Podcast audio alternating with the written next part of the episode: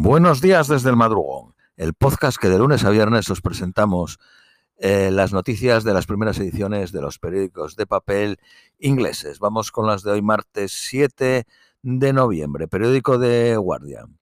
Refugios administrados por la ONU en Gaza están superpoblados, tan superpoblados que es imposible contar a todos los que necesitan comida, agua o medicina.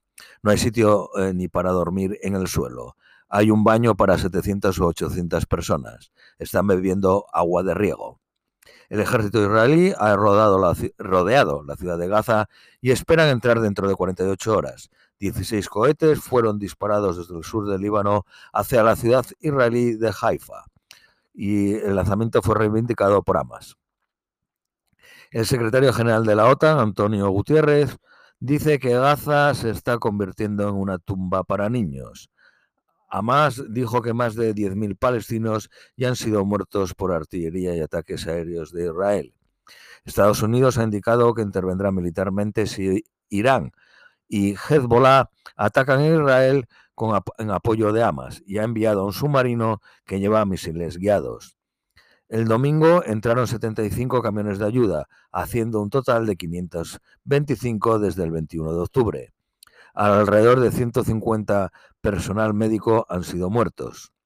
El secretario de Estado norteamericano, Anthony Blinken, deja Oriente Medio después de fallar en conseguir una pausa del conflicto. Ahora se dirige a reunirse con los ministros de Asuntos Exteriores del G7 en Japón. Estados Unidos dice que Hamas intentó reservar un tercio de las plazas para evacuar heridos civiles para sus soldados. Turquía no recibió a, Blinken, al secretario de Estado norteamericano, porque Turquía había construido un hospital contra el cáncer en Gaza que fue atacado repetidamente por Israel. Grandes protestas se han producido en frente de las bases de Estados Unidos en Turquía.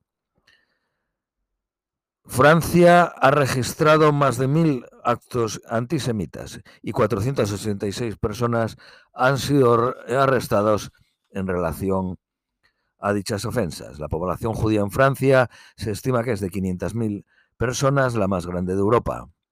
La marcha pro-palestina del 11 de noviembre en Londres, en Londres empieza a las 12.45 en Marble Arch y termina en frente de la Embajada de Estados Unidos.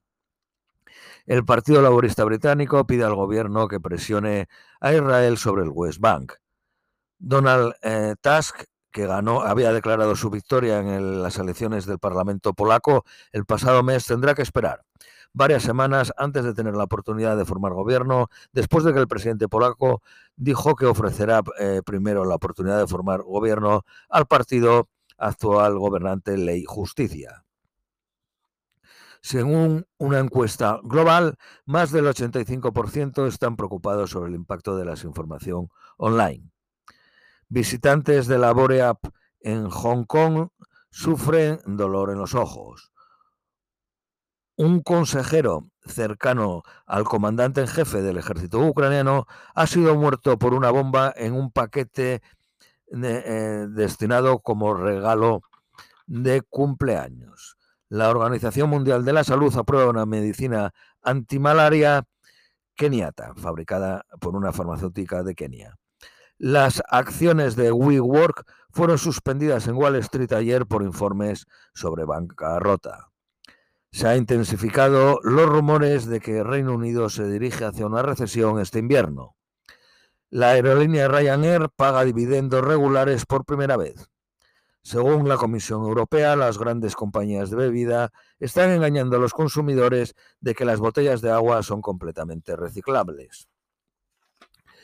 El discurso del rey Carlos III incluirá medidas más duras en justicia criminal antes de las elecciones. El primer ministro Sunak declinó repetir las palabras de la ministra de Interior de que los sin techos algunas veces son una elección de estilo de vida. Periódico Daily eh, Telegraph.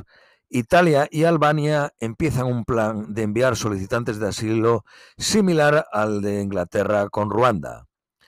La de la ley de Sunak sobre la huelga de trenes parará a los sindicatos de cancelar las navidades. un antiguo jefe de Hamas en los finales de los 80, está detrás, detrás de uno de los grupos que organizan manifestaciones pro-Palestina en el Día del Armisticio periódico de Independent, cuatro personas acuchilladas en las calles del, este de Londres en la noche de Bonfire. El padre de Angelina Jolie, el también actor John Boyd, ha criticado la visión de su hija sobre la guerra de Hamas-Israel y le acusó de expandir mentiras en redes sociales. Y por último, las previsiones meteorológicas para hoy.